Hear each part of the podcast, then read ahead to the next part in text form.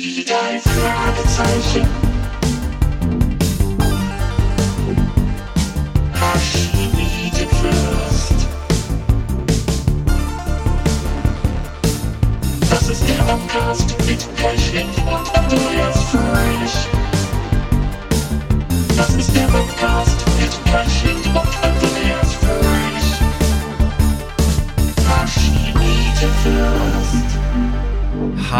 hallo, wir sind's, die Mitglieder mit der Nummer 14 und 15 aus Madeleine Bainbridges magischem Kreis.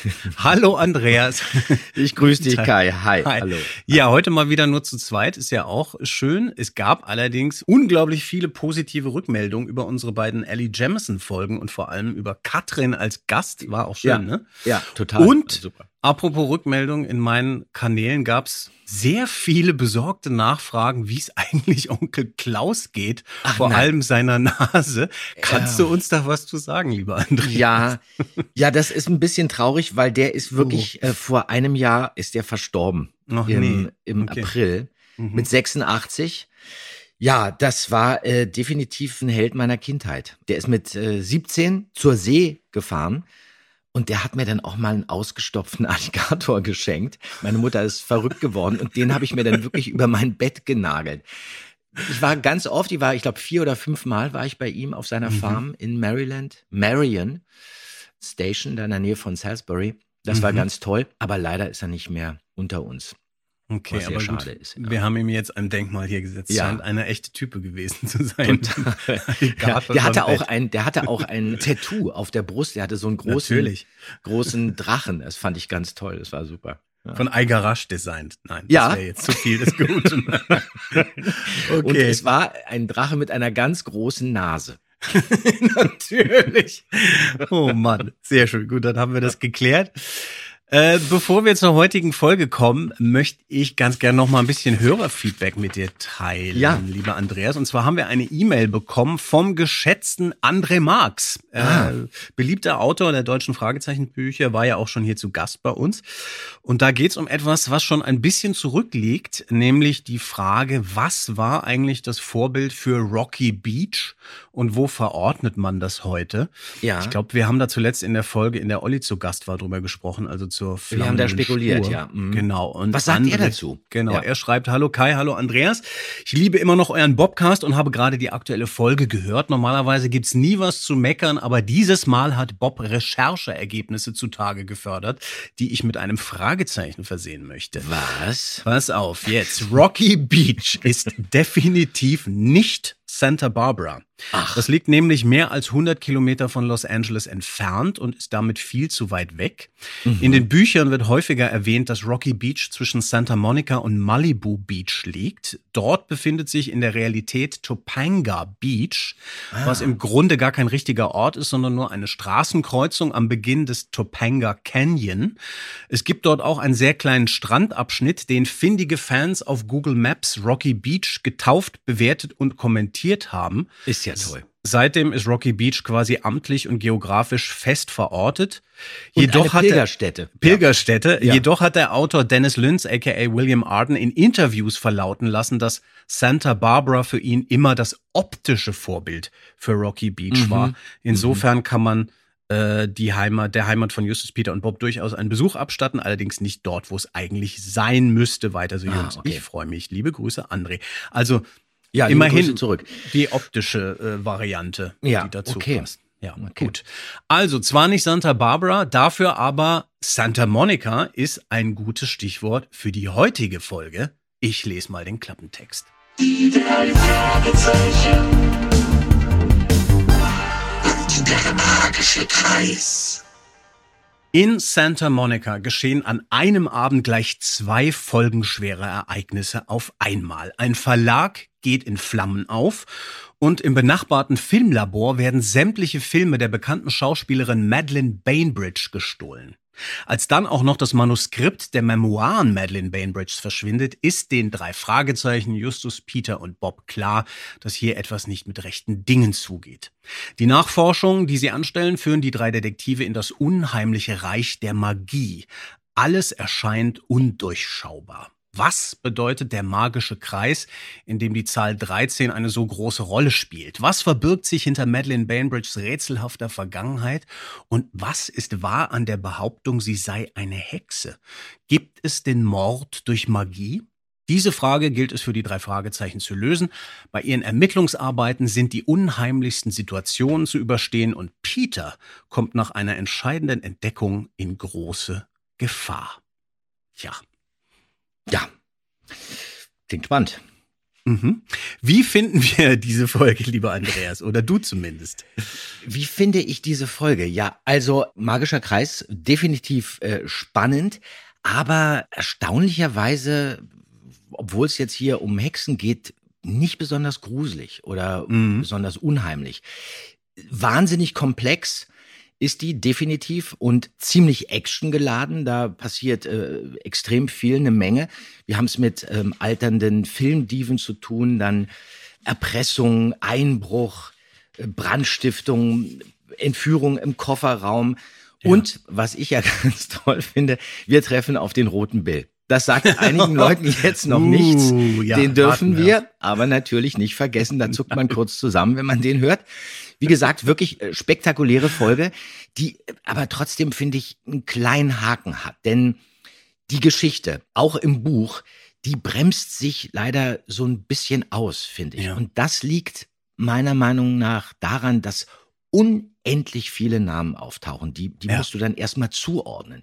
Da taucht also äh, Beefy auf, Tremaine oder Tremaine, Greer, Namen werden wirklich permanent genannt. Marvin Gray, Clara Adams, Ramon Desparto, Ja. Jefferson Long und dann dieser Thomas, der hat dann plötzlich noch zwei andere Namen. Man wird wirklich schier erschlagen von der Masse der Verdächtigen und das verwirrt den Hörer total, weil er sich erstmal zurechtfinden muss. Wer Ja. ist wer? Wer hat welches Motiv? Um was geht's hier überhaupt? Und ähm, dann natürlich die große Frage, interessiert mich das Ganze überhaupt? Das Schöne ist aber, finde ich, dass jede einzelne Szene für sich trotzdem wunderbar funktioniert. Quasi so ein Alleinstellungsmerkmal bekommt, weil die Figuren sehr liebevoll gezeichnet sind. Jede Rolle hat was eigenes. Es wird nie langweilig oder hängt irgendwie durch, was natürlich auch in erster Linie an den Sprechern liegt, weil wir Ja. haben wirklich tolle, tolle Schauspieler hier am Start. Mewes ist dabei, Stark ist dabei, Ursula Vogel, Christian Rode, Siegfried Wald. Und dadurch entsteht, ähm, finde ich, eine ganz besondere Atmosphäre, die dann letzten Endes doch dafür sorgt, dass man als Hörer dranbleibt, obwohl man den Hintergrund, auch wenn man die Folge jetzt fünfmal gehört hat, nie ganz verstehen wird.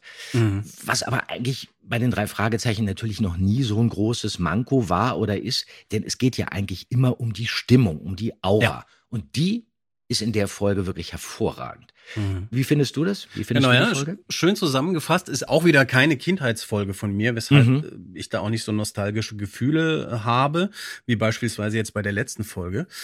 Mir geht's ähnlich wie dir. Ich finde, die Folge fängt ziemlich gut an im Verlagshaus. Man ist da irgendwie sehr nah bei den Fragezeichen. Das Ja. ist irgendwie ganz süß mit diesem Ferienjob und sowas. Dann kommt dieser spektakuläre Brand. Dann öffnet sich die Story und man schwenkt auf diesen exzentrischen Filmstar Madeleine Bainbridge ein. Ähm, tolle Figur. Die Sache mit dem Hexenzirkel finde ich auch toll.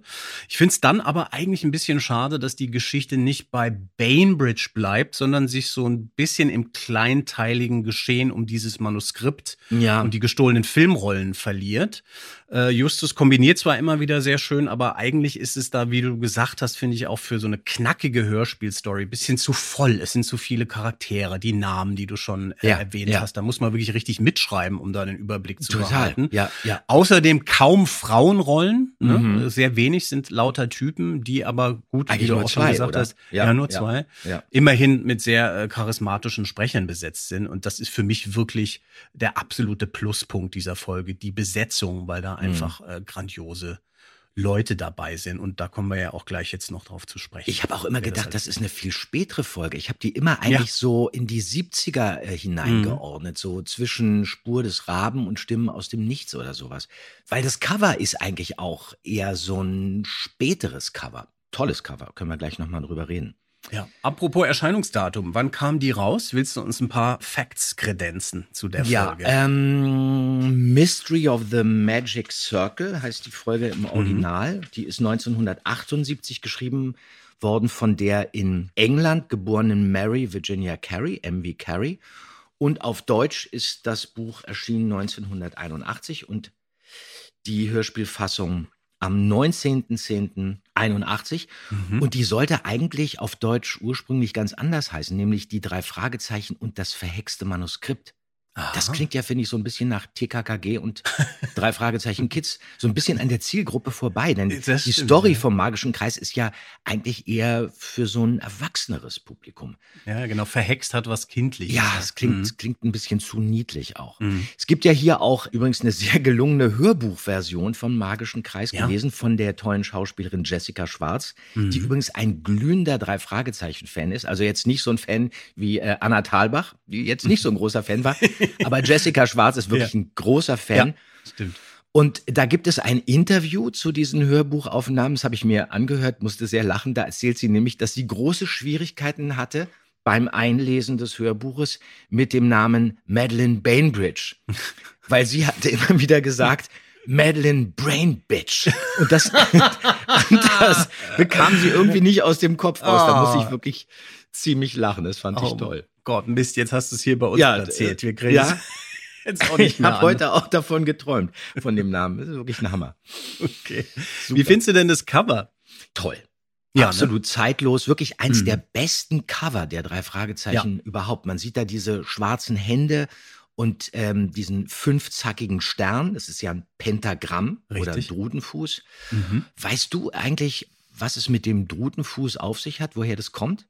Ich weiß nicht genau, woher das kommt. Ich weiß nur, dass das eben so ein Pentagramm ist, wo man Ja. quasi so das Böse sich vom Leib hält mit, ne? Also Ja. in, in der Hexerei. Aber wo das genau herkommt, weiß ich nicht. Ich habe mal ein bisschen recherchiert und habe festgestellt, seinen Ursprung hat dieses Zeichen im Seestern. Man Ah, schon in okay. der Steinzeit, das hat man irgendwie bei Ausgrabungen gefunden, versteinerte Seesterne den Toten mit ins Grab gegeben hat. okay. Und Mhm. in alten Kirchen findet man manchmal noch Pentagramme, also diese Drudenfüße, Mhm. auf dem Fußboden. Man ging nämlich davon aus, dass sich der Teufel darin verfängt, wenn er da drauf Ah, tritt. okay. Ah, Ja, das wird auch Hexenkreuz genannt. Und diese fünf Zacken, die sollen die fünf Elemente beinhalten. Also Feuer, Wasser, Erde, Luft und Äther.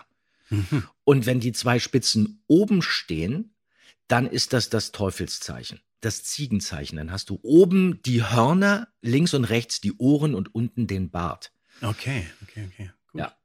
Deswegen darf man da auch nicht reinstolpern, äh, dann zerstört man alles, so wie Justus das äh, dann später im, im Garten macht. Ja, genau. Äh, sollen wir mal einsteigen Ja. ins Hörspiel und in die Folge äh, gleich mit der ersten Szene, die drei Fragezeichen beim Ferienjob im kleinen Verlag Amigos Press und sie treffen auf Beefy Tremaine. Aha, hier seid ihr. Sag mal, äh, worauf seid ihr drei eigentlich aus, hä? Wir? Wieso, Mr. Tremaine? Wie, wie meinen Sie das? Du stell dich doch nicht dümmer an, als du bist, Peter. Ihr seid doch Privatdetektive. Also nein, jetzt haben Sie mich aber erschreckt. In diesem Sommer ist es ziemlich flau in unserer Branche. Und da dachten wir, wir könnten uns mit Büroarbeit fortbilden. Ja, Wer hat sie denn über uns aufgeklärt? Du wirst es nicht glauben, Justus, aber ich bin mit einem Leihwagen gefahren, einem Rolls-Royce. Der Chauffeur hieß Morton. Und der hat mir von euch, seinen Stammkunden, erzählt. Ach, so ist das. Ähm, darf ich Ihnen mal unsere Karte zeigen? Bitte. Danke. Hm? Die drei Detektive, wir übernehmen jeden Fall. Drei Fragezeichen. Erster Detektiv Justus Jonas, zweiter Detektiv Peter Shaw, Recherchen und Archiv Bob Andrews. Echte Profis also, na? Was bedeuten die drei Fragezeichen? Äh, Sie sind ein allgemeines Symbol für das Unbekannte. Das Unbekannte ist stets von besonderem Reiz. Stimmt. Wenn ich mal ein Detektivbüro benötige, wende ich mich vielleicht an euch. Ich finde, Karl Ulrich Mewes hier performt die beste Karte von allen. Ich finde das so Ja, toll, wie der das das so weg. Ja, genau, das ist so genau. beiläufig, wie man das Ja, auch ja. machen würde. Ne? Man Ja, liest ja. es einfach irgendwie vor und dann sieht man auch über seinen Namen hinweg, auf den kommen wir ja nochmal. Ich sehe da jedes Mal diese fettige Snack-Salami vor mir aus den 80ern. Die Beefy, Beefy. ja. Ich, ich kann nicht, kann nicht anders. Mit diesem, dieser scheußlichen Plastikhülle, weißt du das noch? Die hatte dieses der Wunder- Kondom, ja, dieses schrecklich, die Salami-Kondom. man so rausflutscht. Ja. Grauenhaft, okay. Auf jeden Fall, Mewis hier zu Gast. Du, wir haben eine ganz tolle Hörer-Mail bekommen, die ich dir mal vorlesen möchte hier. Da geht's nämlich Ja. um Mewis von Philipp Türk. Der schreibt, vielen Dank für euren tollen Bobcast. Ähm, ich suchte das total. Ich hätte einen großen Wunsch, falls der Bobcast zum magischen Kreis noch nicht im Kasten ist. Ich durfte vor vielen Jahren mal mit Herrn Mewis am Telefon sprechen. Ich habe zu der Zeit als kleiner kecker Kerl, schöne Alliteration, mit circa elf Jahren ganz knallhart Sprecher angerufen, die im Telefonbuch standen. Nein. Neben tollen verstorbenen Legenden wie zum Beispiel Herrn Page dürfte ich auch mit noch lebenden Sprechern reden. Schöne Stilblüte, aber ich weiß, was er meint. Mit am nettesten war Herr Mewis, der sich lange mit mir unterhalten und mir sogar eine Grobi-Kostprobe gegeben hat. Ein Nein. wirklich sehr sympathischer Mann. Ich fänd's unfassbar toll, wenn er nochmal für alle Fans zu hören wäre. Und könnt ihr ihn nicht in den Bobcast einladen? So, lieber Philipp, das haben wir natürlich auch versucht. Wir wollten äh, ihn unbedingt dabei haben hier in dieser Folge. Wir haben Kontakt zu ihm. Leider klappt es derzeit nicht, denn der liebe Herr Mewes ist Hat zwar noch fit, hat aber. Ja. Rücken. Ja, und hat einen Bandscheibenvorfall. Deshalb, Ja, richtig, ja, genau. ja, genau. Da, und das ist natürlich heavy und dann können wir ihn nicht belästigen. Äh, aber vielleicht klappt es irgendwann. Hast du ein bisschen was zu ihm? Der ist ja wirklich ein vielseitiger, viel beschäftigter Mensch mit einem gigantischen Lebenslauf auch mittlerweile, ne? Ja, das ist ein sehr bekanntes Hamburger Urgestein, Schauspieler, der am 13. November 1928 in Hamburg geboren wurde und hat schon wirklich sehr, sehr früh Theater gespielt. Der wurde dann in den frühen 50ern zusammen übrigens mit Uwe Friedrichsen Gründer vom Theater 53. Und ähm, dieses Theater 53, das war anfangs so eine Baracke in der Roten Baumchaussee, also gar nicht so weit entfernt von dem Studio von Frau Körting, wo wir heute die Aufnahmen äh, immer machen. Und dieses Theater 53 war genau neben dem Hotel Elysée in diesem alten Luftschutzturm. Kennt man, wenn man in Hamburg äh, wohnt und lebt oder manchmal da vorbeigegangen ist. Äh, Da ist jetzt so eine Bar drin, glaube ich. Und ähm, dieses Theater 53, die haben sehr avantgardistische Sachen gemacht, sehr ähm, modern. Das waren so Stücke von Peter Weiß, Genet, äh, Boris Vian, Harold Pinter und manchmal waren das auch deutsche Erstaufführungen. Und das Theater hat Mewis dann bis Ende 65 geleitet und ist dann danach zum Thalia Theater in Hamburg gegangen und dann nach Berlin. Unter Boy Gobert hat er da gespielt und ab 1992 war er dann wieder in Hamburg am Ohnsorg Theater. Naja. Der hat unglaublich viel Fernsehen gemacht, also war im Tatort Tadellöser und Wolf unter der Stimmt. Regie von Eberhard Fechner, das mochte ich ja immer so gerne. Ja. Otto, der Film, hat da mitgespielt. Harald und Eddie mit Harald Junke und Eddie Arendt. Dann Ich heirate eine Familie. Wicherts von nebenan. Da haben wir uns dann auch äh, gesehen. Da sind wir uns dann auch über den Weg gelaufen, weil er da auch Mhm. mitgemacht hat. Löwenzahn. Also die Liste ist endlos. Und Mhm. dann hat er natürlich bei Loriot mitgespielt. Ah ja, Äh, deine tolle Szene. Im Edeka-Markt als Senfverkäufer. Äh, diese Ja. Szene ist sowieso toll, wenn äh, Loriot reinkommt und sagt, Ich mein Name ist ein. Lose, ich kaufe hier Ja, ein. es ist Und- toll. Und Wunderbar. dann hinter der Theke kriegt Ja. er einen eingeschenkt. Ja, Genau, ist toll. und bei Ödipussy war er auch, da ist er nämlich dieser Slipverkäufer in dem Laden, Ja. zusammen mit Georg Trüfon und Evelyn Hamann. Ja. Da sagt er diesen Knallersatz, bevorzugen Sie es etwas knapper im Gesäß. Ganz kleine Rolle. Ja, aber, aber, alleine Timing, wie, ganz so ja, dieses trockene, und komische. Timing, was der hatte. Ja, ja. Ähm, alleine wie er diesen blauen Slip dann präsentiert. es ist wirklich großes Kino, ganz toll. Dann hat er auch sehr viel synchronisiert. Zum Beispiel war er Daniel Düsentrieb bei den DuckTales. Ah, Und, okay, das ja. haben wir ja schon erwähnt, oder das hast du jetzt auch gerade Mhm. schon gesagt, Grobi äh, Ja. in der Sesamstraße. Mhm. Apropos Grobi, kennst du diesen Clip herum, über, unter, nah und fern? Wo er mit Grobi? ähm, äh, vor Ja, und zurück sich- geht, jetzt bin ich weg. Ja, genau. Ja, ja. Ja, ja, genau, das kann man sich bei. YouTube angucken. Und ganz toll von ihm ist auch Grobi als Zahnbürstenverkäufer. Und da, da ist er zusammen mit Andreas von der Meden Der ist dann Kermit, Andreas. Mhm. Und er ist Grobi und ähm, Kermit muss dann Grobi klar machen, dass Frösche keine Zähne haben.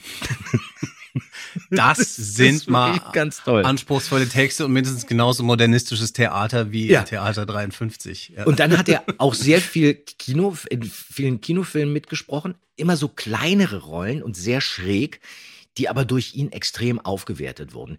Er war zum Beispiel der Leichenbeschauer in Blue Velvet von, ähm, wie heißt er denn? Äh, David Lynch?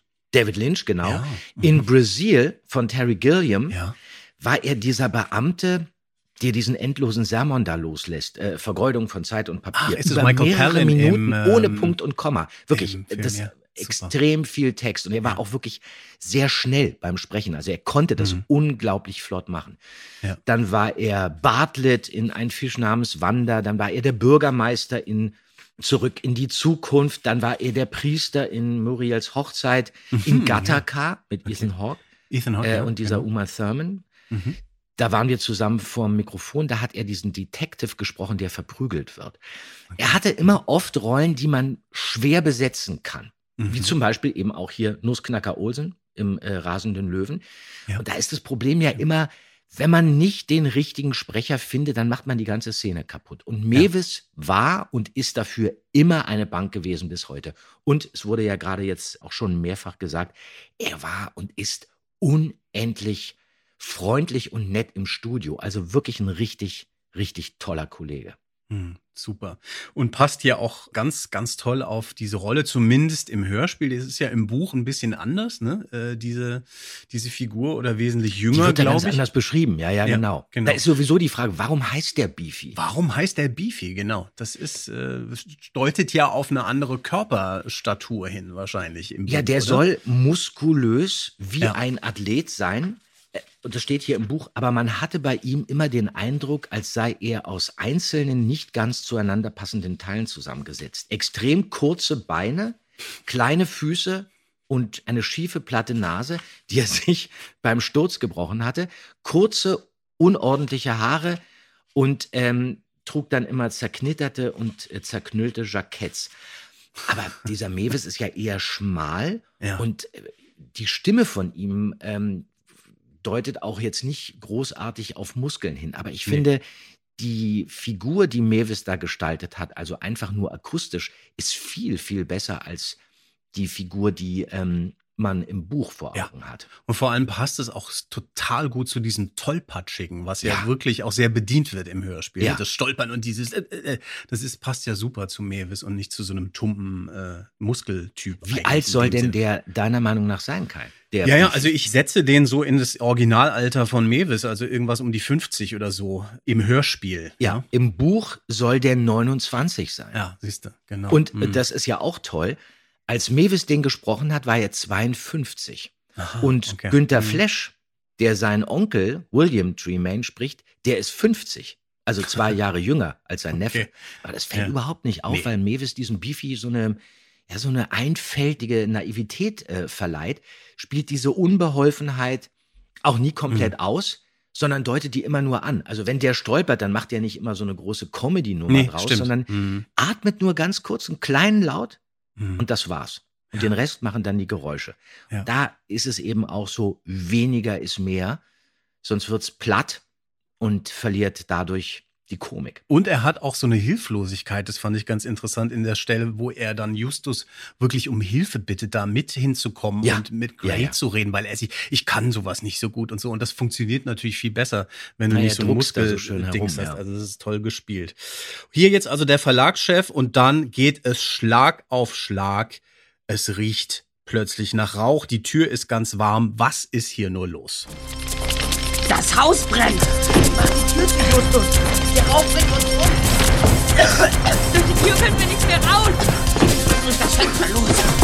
Brechen das Gitter weg! Hilfe! Wir sind hier oben! Hilfe! Hier. Wir versuchen es mit dem Stuhl. Pass mit an. Los! Vielleicht bricht das Gitter! Oh nein. Verflixt, der Stuhl ist... Hilfe! Hilfe! doch! Helft uns doch! Die Feuerwehr kommt. Zeit! Los doch! Wassermarsch! Wir halten es nicht mehr aus! Hilfe! Hilfe! Wir sind hier oben eingeschlossen! Hilfe! Hilfe! Holt uns raus! Hilfe! Ich kann nicht raus! So, das finde ich richtig prekär und spannend, finde ich. Das ist auch von euch ist da. Ihr dramatisch, spielt ja. diese, also diese Vorstellung, dass man da festsitzt mit diesem Gitter dann, das ist schon ätzend. Ja, du hörst auch, dass wir uns wirklich beim Sprechen ähm, die Jacken über den Kopf gezogen haben und dann Okay. teilweise durch Tücher äh, gesprochen haben. Das ist räumlich auch ganz gut gespielt. Und man merkt wirklich, dass da gerüttelt wird. Und ähm, das ist toll in der Panik, die darüber kommt. Und dann ähm, kriegt es auch richtig Pfeffer, diese Szene. Aber was wirklich seltsam ist, ist dieses äh, deutsche Sirenengeheul. Genau. dann, dann wirkt es plötzlich dann wie eine Derek-Folge, Ja, ne, wo genau, im Hintergrund die deutsche. Ein Fall für zwei Ja, oder drei. genau. Ja. In dem Fall. Ja, in Amerika ist es eher so ein langgezogenes Heulen. Das kennt Mhm. man ja aus vielen Filmen. Und Ja. dieses deutsche Sirenengeheul macht so ein bisschen. Es ist, variiert auch so ein bisschen, ne? Also Ja. durch die ganzen Hörspiele. Ich Mhm. finde, ab und zu sind, äh, ist das schon das amerikanische Soundscape, was Frau Körting da ausgepackt hat. Manchmal sind es aber dann deutsche Sounds. Das ist nicht immer alles so gleichbleibend, finde ich. Aber dann, naja, immerhin dann eine Erinnerung, wo wir uns eigentlich befinden, nämlich in Ja. Deutschland in den 80er Jahren. Was ich äh, ganz interessant fand jetzt hier nochmal, ist ja, da, es brennt ja nicht nur das Verlagshaus, sondern es brennt ja auch dieses Filmlabor nebenan und äh, wo dann auch äh, diese 100 Filmrollen geklaut werden und äh, das als Thema in der ganzen Folge, dass ja auch Bainbridge ihre ganzen ähm, Negative äh, nicht mehr hat Mhm. und es dieses Filmerbe nicht mehr gibt. Ich fand das jetzt beim Nachher nochmal eigentlich ein sehr aktuelles Thema. Es gibt ja diese Diskussion gerade, was passiert eigentlich mit unserem Filmerbe in der Welt? Äh, Ja. Viele alte Filme, du und ich sind ja auch Fans von dem und es geht ja wahrscheinlich auch so, dass man die oft gar nicht mehr kriegt, gerade auf den ganzen Streamern, also bei Netflix und HBO und so sind dann gar nicht so viele Filmklassiker erhältlich. Ja. Und es gibt da in der Filmbranche auch eine riesen Diskussion drum, gerade weltweit eigentlich. Wie bewahren wir dieses Filmgut, dass wir die äh, nicht immer nur dann auf DVDs irgendwo in Sondereditionen kriegen, sondern Ja. kann man die irgendwo zur Verfügung stellen? Ich habe auch mitbekommen, dass Martin Scorsese, also der Filmregisseur, mit ein paar anderen so eine Initiative Scorsese, gestartet. bitte. Kai. Aha, echt? Ja, das Willst- weiß ich. Das, das weiß weißt ich du aus erster aus Hand. erster Hand von, von Michael Ballhaus. Oh, hast du mit dem mal gesprochen? Ja. Also dem langjährigen Kameramann ja, von bei dem Martin- war ich eingeladen zum Essen. Ganz, ganz interessant, ja. Wow, das ist ja, okay, dann, dann glaube ich dir hier.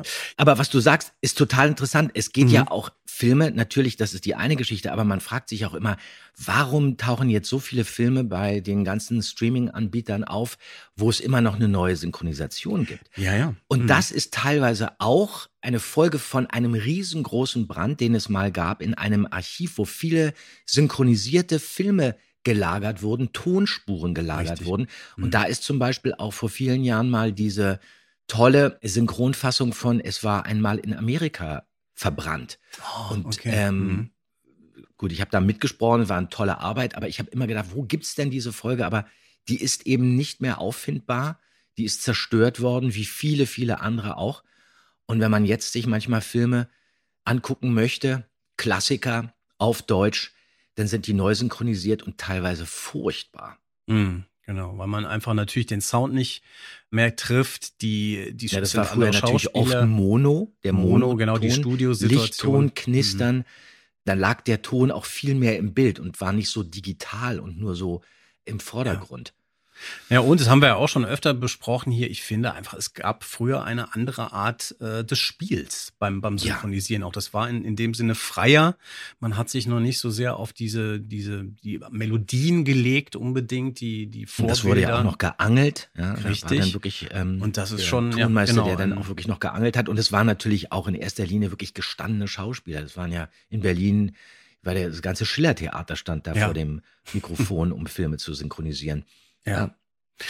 Gut, wir gehen zurück in die Folge. Hier geht es dann also natürlich um das Manuskript von Madeleine Bainbridge, äh, was sich Gott sei Dank zu Hause befunden hat und nicht mitverbrannt ist und dann aber dort gestohlen wurde und die Ermittlungen sind jetzt im Gang und irgendwann äh, kommen die drei Fragezeichen dann auch zu Marvin Gray nach Hause und Justus verdünnisiert sich dann und stöbert ein bisschen für sich selbst herum. Hm, Vielleicht bin ich ein paar Minuten ungestört. Da ist das Bad. Mal sehen, was in den Schränken ist. Nur ein paar vertrocknete Blätter. Hm, das genügt. Ich schau mal in die Küche. Ah, die Tür ist auf. Hm. Vorratsgläser. Hm, Mit Gänsefingerkraut, Lupin, Hagebutten und.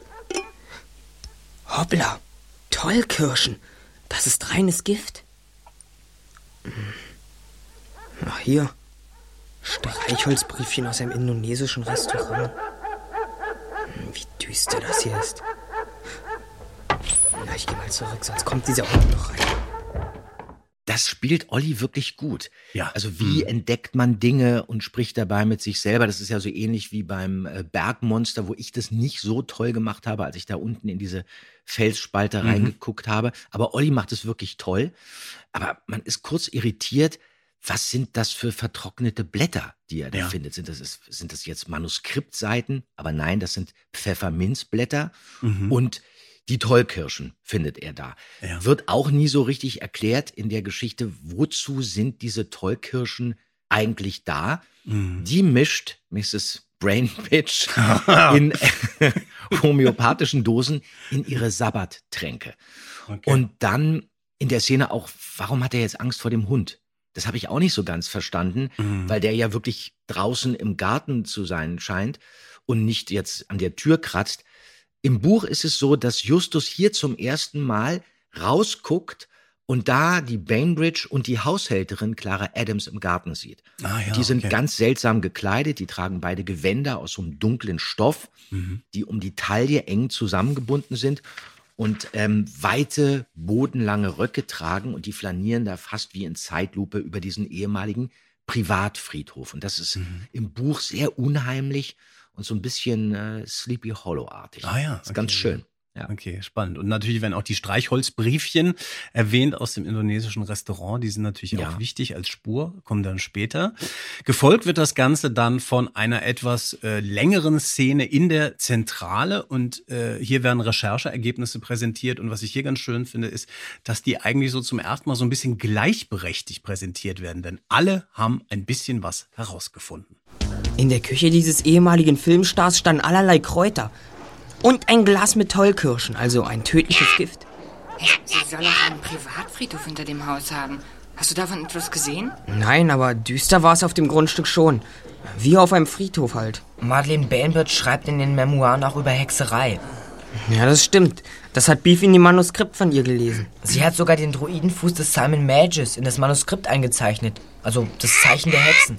Sie scheint sich selbst für eine Hexe zu halten. Für keine böse Hexe, aber halt für eine Hexe, die etwas bewirken kann. Wie meinst du das, Justus? Das kann Bob wohl besser beantworten. Naja, also solche Hexen glauben, dass sie Dinge bewirken können, weil sie sich im Einklang mit den Kräften des Weltalls befinden. Sie schließen sich zu sektenartigen Gruppen zusammen, also sogenannten Hexenzirkeln. Na, ich war im Zeitungsarchiv und habe mich über Miss Bainbridge informiert. Sie war eigentlich nie in Skandale verwickelt. Nur um den Tod ihres letzten Filmpartners gab es einigen Klatsch. Und das muss Ramon Desparto gewesen sein. Mhm, genau. Er ist unmittelbar nach Abschluss der Dreharbeiten zu dem äh, Film Es geschah in Salem gestorben. Ein Film über Hexenprozesse. Da sind wir schon wieder bei der Hexerei. So, jetzt haben wir hier natürlich wieder einen kleinen Bob-Ausfall. Moment Lieber mal. Andreas, das Ja. müssen wir sagen. Warum wird denn da plötzlich ein Druidenfuß erwähnt? Wir haben doch einen Ja, Druidenfuß. okay. Ich weiß, dass sich ganz viele Leute wahnsinnig darüber aufregen. Es gibt Foren, wo ich dann beschimpft werde, weil ich wieder was falsch gemacht habe. So, welche Seite ist denn das hier im Manuskript? Im Pass auf, wir gucken mal nach. Das ist die Es Seite ist Seite 7. 7, genau. Ja. So, und jetzt guck dir das mal ganz Ja. genau in aller Ruhe an. Guck dir mal an, was da steht. Da steht wirklich Drudenfuß, Sie- ja? Sie hat Ach, sogar guck den Drudenfuß. So, und da ist ein ganz kleines I. Handschriftlich nachgezeichnet. Das ist So. ja Wahnsinn. Sie hat sogar den. Und das ist von Frau Körting. Aha. Das bedeutet zuerst, okay, stand da Drudenfuß. Und Ja. erst danach wurde daraus Druidenfuß, weil wahrscheinlich auch keiner wusste, wer ist denn dieser Simon Magus? Ja. Wer sollte das sein? Und Francis hat auch keinen Hinweis darauf gegeben, wie man das auszusprechen hat. Ist das Ja. jetzt Deutsch oder ist das Englisch? Und wir waren im Studio anscheinend völlig ratlos. Und dann haben wir uns einfach für den Druidenfuß entschieden. Oder Frau Körting hat gesagt, ja, Druidenfuß klingt unheimlicher und Ja. ein bisschen geheimnisvoll. Okay, und jetzt nach 10.000 erbosten Kommentaren im Netz wissen wir natürlich, okay, das ist falsch. Und das Ja. ist auch nicht Simon Magis, sondern das ist Simon Magus. Richtig. Simon der Magier.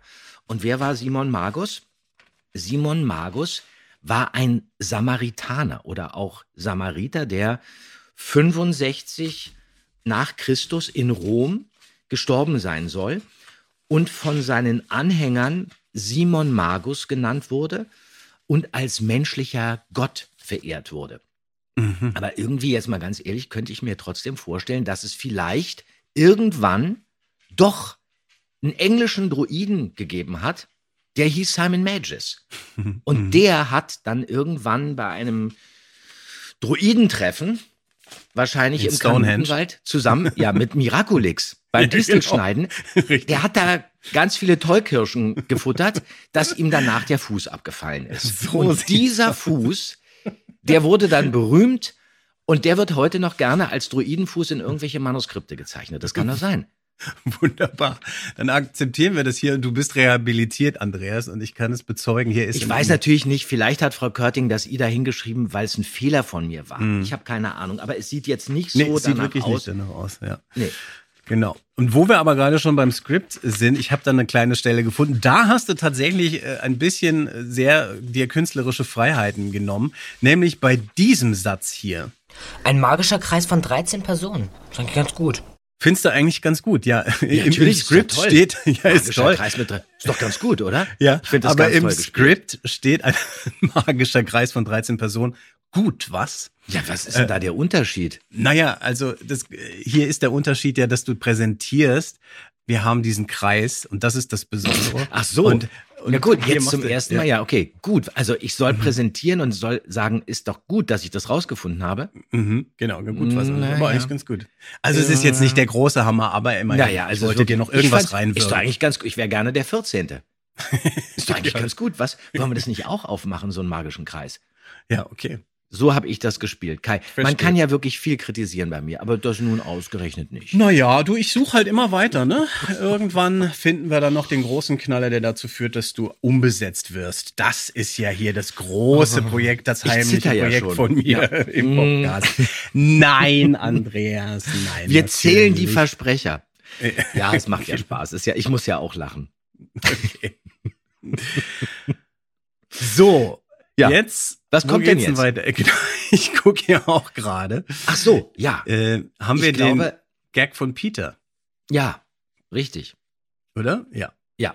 Oh Mann, du spinnst ja. Mit Hexen sollen wir uns einlassen? Wann geht's los?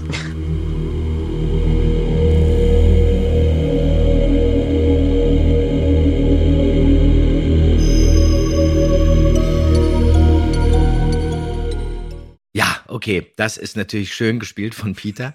Das ist toll.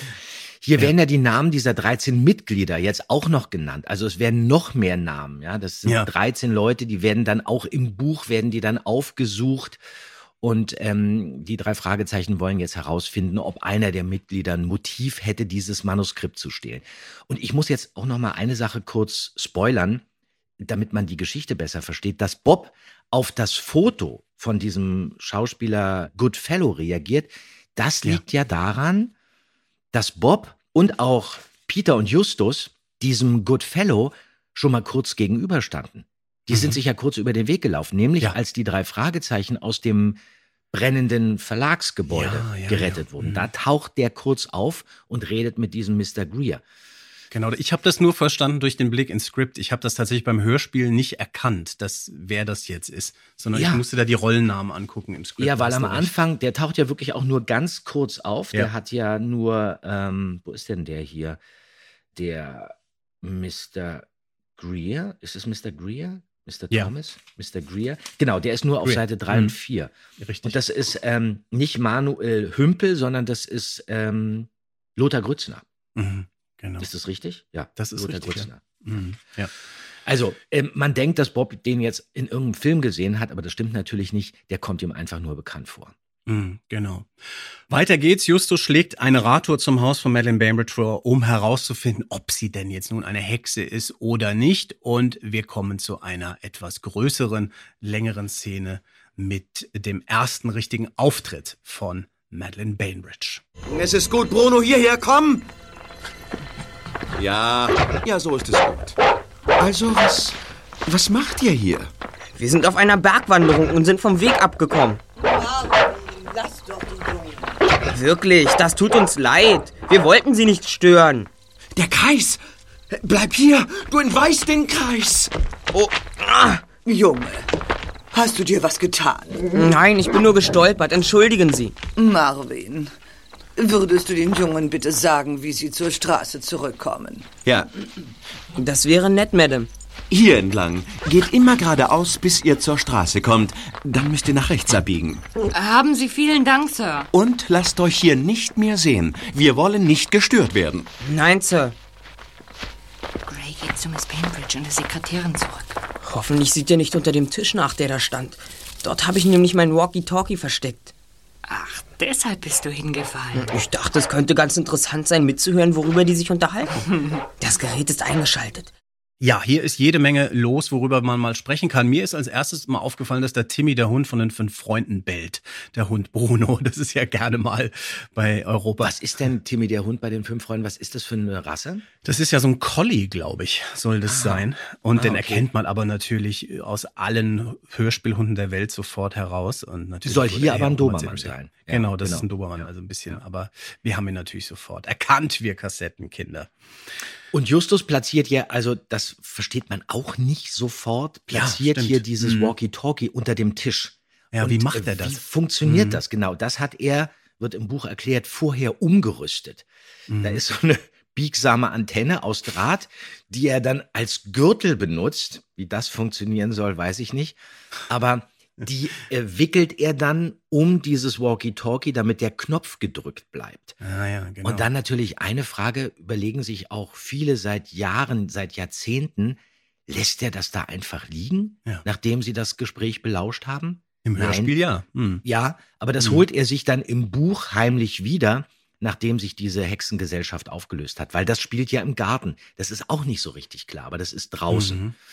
Und dann noch eine Frage, warum wird Justus von diesem Marvin Gray nicht erkannt? Ja, genau, das Die, habe ich ha- mich auch die haben sich ja schon mal getroffen. Die haben sich kennen schon mal sich ja. getroffen, genau, richtig, ja. Beefy Mhm. hat äh, äh, ihm ja gesagt, Justus ist sein Neffe.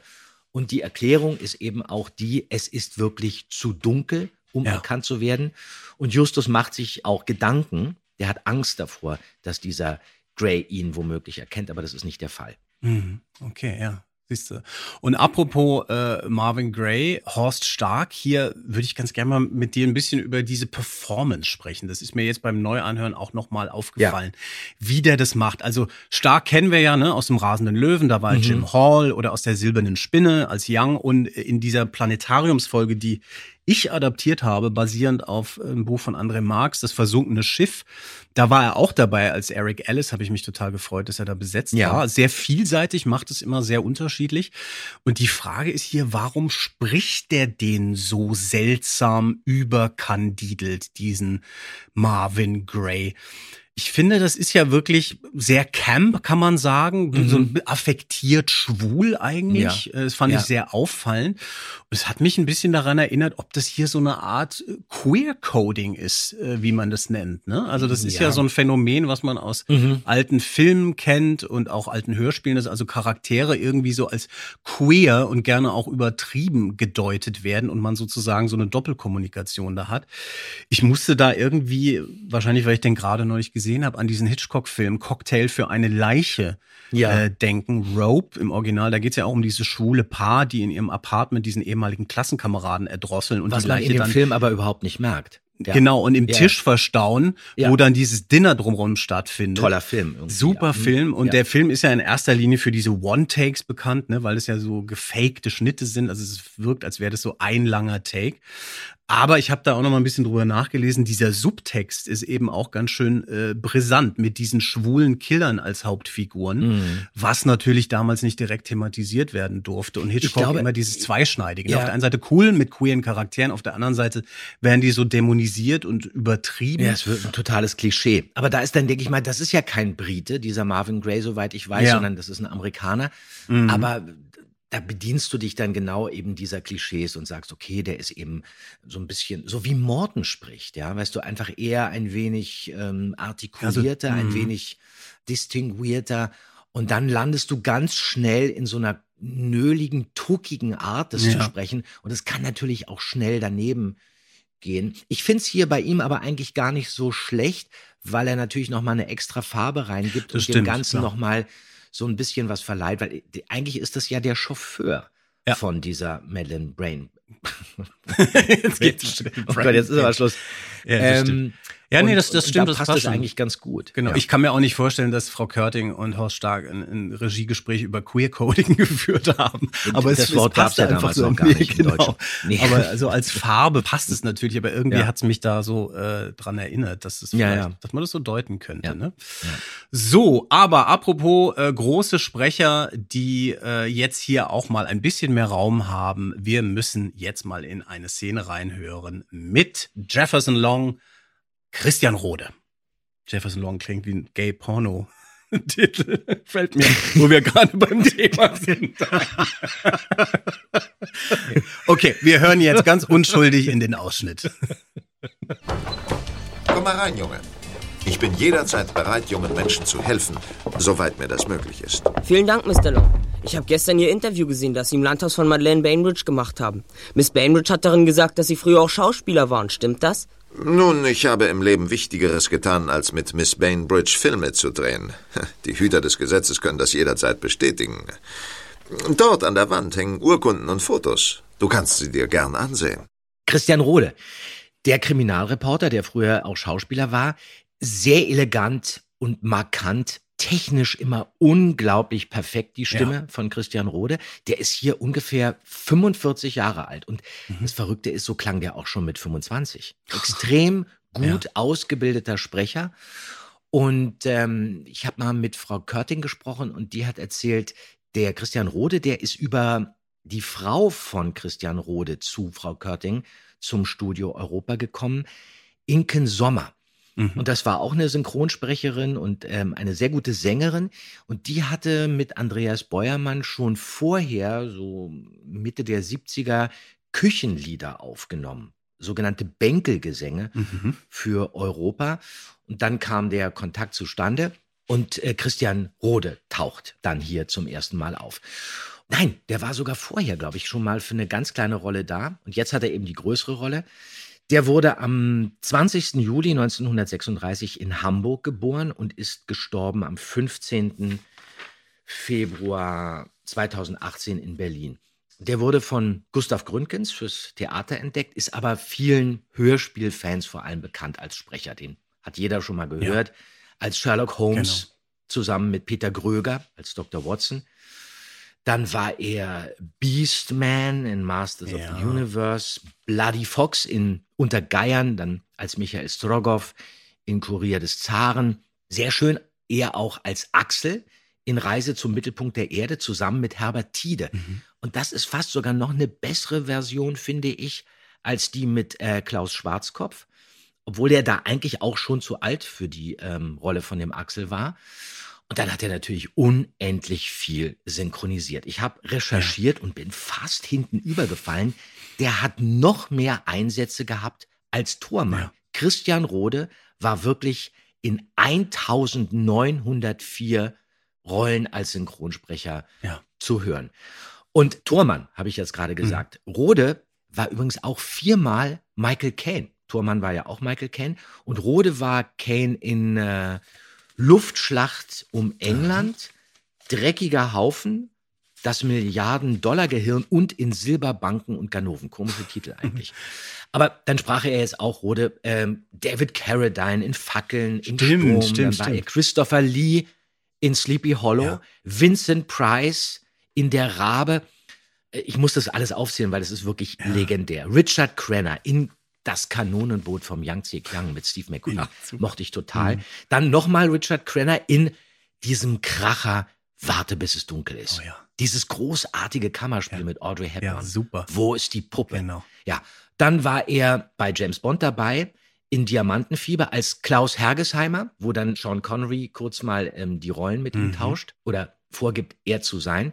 Dann war er in French Connection, der Schauspieler Henri Devereaux im ersten Teil vom Paten als Barsini und dann natürlich, da kenne ich mich gar nicht so aus, aber ich weiß, dass er da mitgesprochen hat in äh, Indiana Jones und der letzte Kreuzzug. Unbedingt. Ist er nicht da auch dieser Genau. Böse? Da synchronisiert er Walter Donovan, das ist Julian Glover, äh, der ist Ja. der, der Bösewicht, der äh, quasi Indiana Jones auf die falsche Fährte schickt. Genau, das ist auch Christian Rode super. Ja. Alles immer ernste und sehr taffe Ja. Gentleman-Rollen.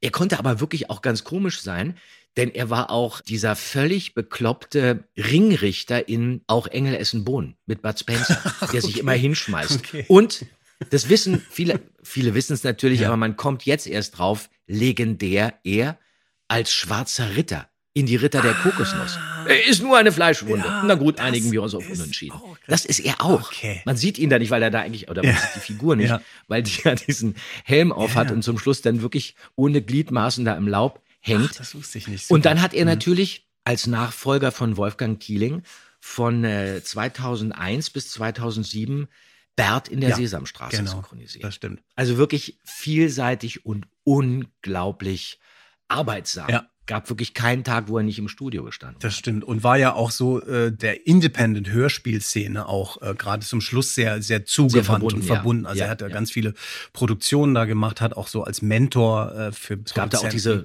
Sprecherschule von Ich ihm. wollte auch unbedingt mit ihm mal zusammenarbeiten, aber hab's nie hingekriegt. Leider. Aber ja, genau. Also bis zum Schluss richtig aktiv auch, ne? So, dann geht es nach dem Besuch bei Herrn äh, Long weiter in der Wohnung von Beefy Tremaine äh, und sie beraten, ja. wie es weitergehen soll. Und ganz ehrlich, mir fällt es sehr schwer, mich hier auf die Dialoge zu konzentrieren, denn im Hintergrund geht die totale Schlagerparty ab. Ich gestehe, dass wir von einer Sackgasse in die andere tappen. Wir sind keinen Schritt weitergekommen. So, ihr, ihr habt noch keinen Verdächtigen? Nein, bis jetzt nicht. Lassen Sie uns noch einmal überlegen. Als der Verlag brannte, haben Peter, Bob und ich auf der anderen Straßenseite gestanden. Ja, ich kam hinzu. Ja, Sie. Und dann Mr. Greer und Mr. Thomas. Ja, ich habe noch meinen Onkel William gesehen und Mrs. Paulson, seine Sekretärin. Das sind zufällig auch diejenigen, die als einzige gewusst haben, dass sich das Manuskript nicht im Verlag befand, sondern hier in dieser Wohnung. Richtig. Ich stell mal das Radio aus. Oh mein Gott. Ey, was Diese Musik ist im Hintergrund. Da das- bitte schön ja, das los ist irre. hier. Was, was, was geht da ab im Hintergrund? Also das ist, äh, das auch so zu machen, hochgradig spannend. Also ich habe da versucht, das mal rauszukriegen. Was ist da im Hintergrund? Ja, und habe herausgefunden, Bill, ja. der rote Bill.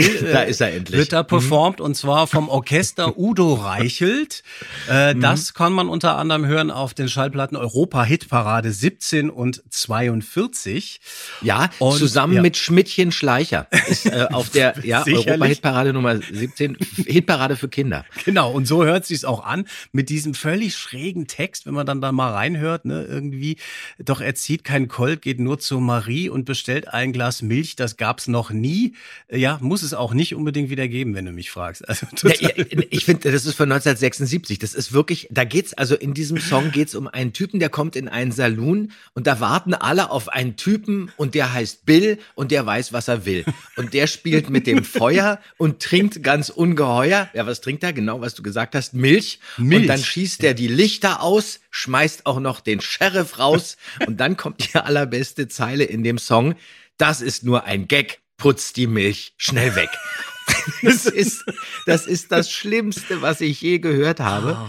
Genießt aber mittlerweile Kultstatus. Ich glaube sogar von diesem ähm, Song gibt's auch eine instrumentale Version Yeah. bei den fünf Freunden beim Wanderzirkus. okay, wunderbar. Und bei Hanni und Nanni im Landschulheim. Es ist wirklich echt unglaublich. Ja, Gott sei Dank stellt Beefy dann das Radio ab. Ist ja auch schön, dass es so im, im, im Skript dann steht, so, ich mache jetzt mal das Radio aus und man denkt sich nur, ja, danke schön. So, was war nochmal, worüber habt ihr geredet? Ah, man weiß inzwischen, dass das Feuer im Verlagshaus Brandstiftung war. Okay, und weiter geht's in der Story. ja, dann sind wir auch wieder am Start und es geht dann rasend schnell auf den Autoschrottplatz. Ja, natürlich, wir müssen ihm helfen. Kommt!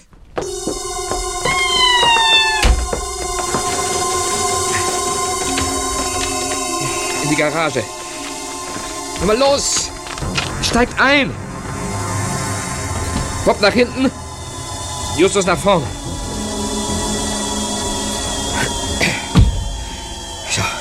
Ist es weit? Nein, gleich um die Ecke. Was mag da passiert sein? Ich fürchte, jemand hat Peter am Telefon niedergeschlagen. Da hinten ist ein Autoschrottplatz. Das muss er sein. Peter kann nur von der Bretterbude aus angerufen haben. Das werden wir gleich sehen. So. Los. Raus. Der ist ja wirklich sehr in der Nähe da, ne? Also das ist einmal aufs Ja, das, Gaspedal. das geht ruckzuck. Innerhalb von zehn Sekunden sind sie da. Und dann betone ich das auch noch falsch. Ja. Da hinten ist ein Autoschrottplatz. Genau, das muss natürlich, da hinten ist ein Autoschrottplatz. Ja, ja. Aber okay, gut. Genau, da war man der, dann sehr schnell. Dann wird aber das Tempo beträchtlich wieder rausgenommen, wenn auf dem Autoschrottplatz jetzt der, äh, was, wie nennen wir ihn, den Schrottplatz Schrottplatzwart. Der, Ja, der genau. Schrottplatzwart auftritt. Siegfried Wald.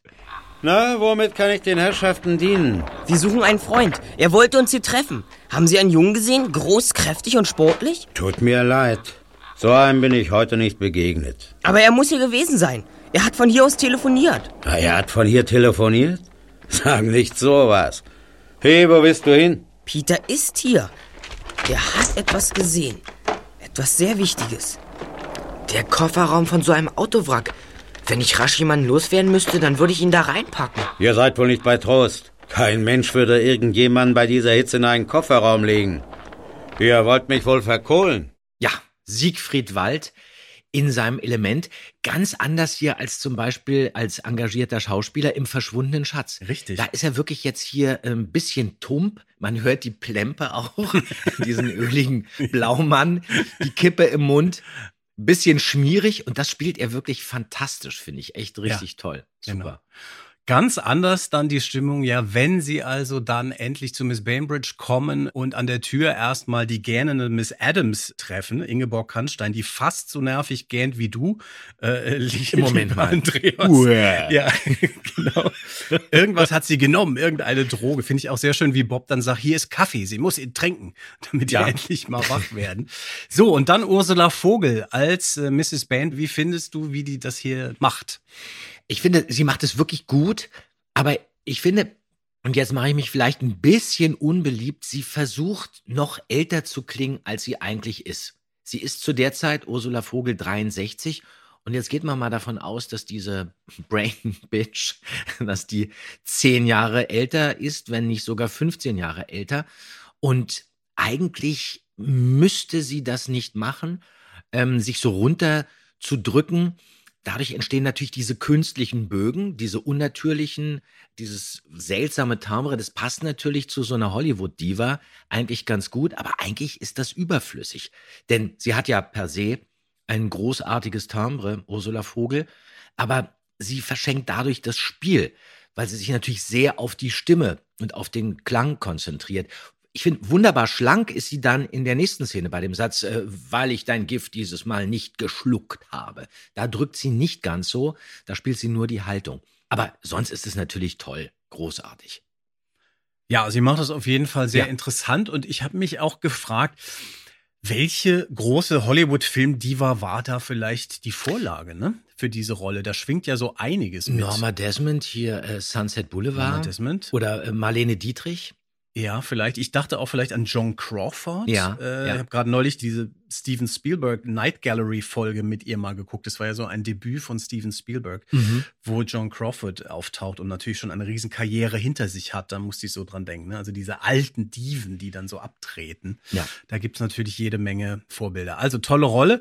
So, und dann sind wir auch schon mitten im gigantischen Showdown der riesigen Agatha Christie-mäßigen Auflösung, wo alle Charaktere nochmal auftauchen, sich im Salon zusammenfinden und Hercule Poirot, äh, ich meine Justus Jonas, dann alles nochmal zusammenfasst.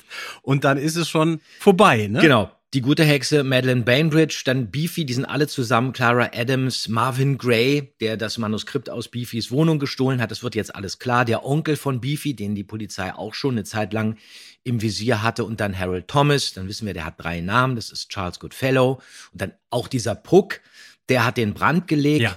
zusammen mit Jefferson Long, der zusammen mit Thomas die Filme gestohlen hat, um äh, 250.000 Dollar zu erpressen.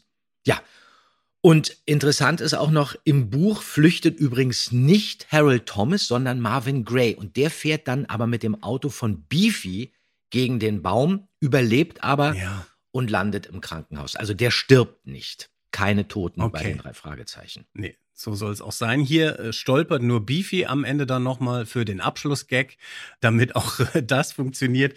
So, und bevor, lieber Andreas, jetzt noch herauskommt, dass auch über uns irgendwelche dubiose Sachen in Madeleine Bainbridge Memoiren stehen, würde ich sagen, wir verabschieden uns lieber mal ganz schnell.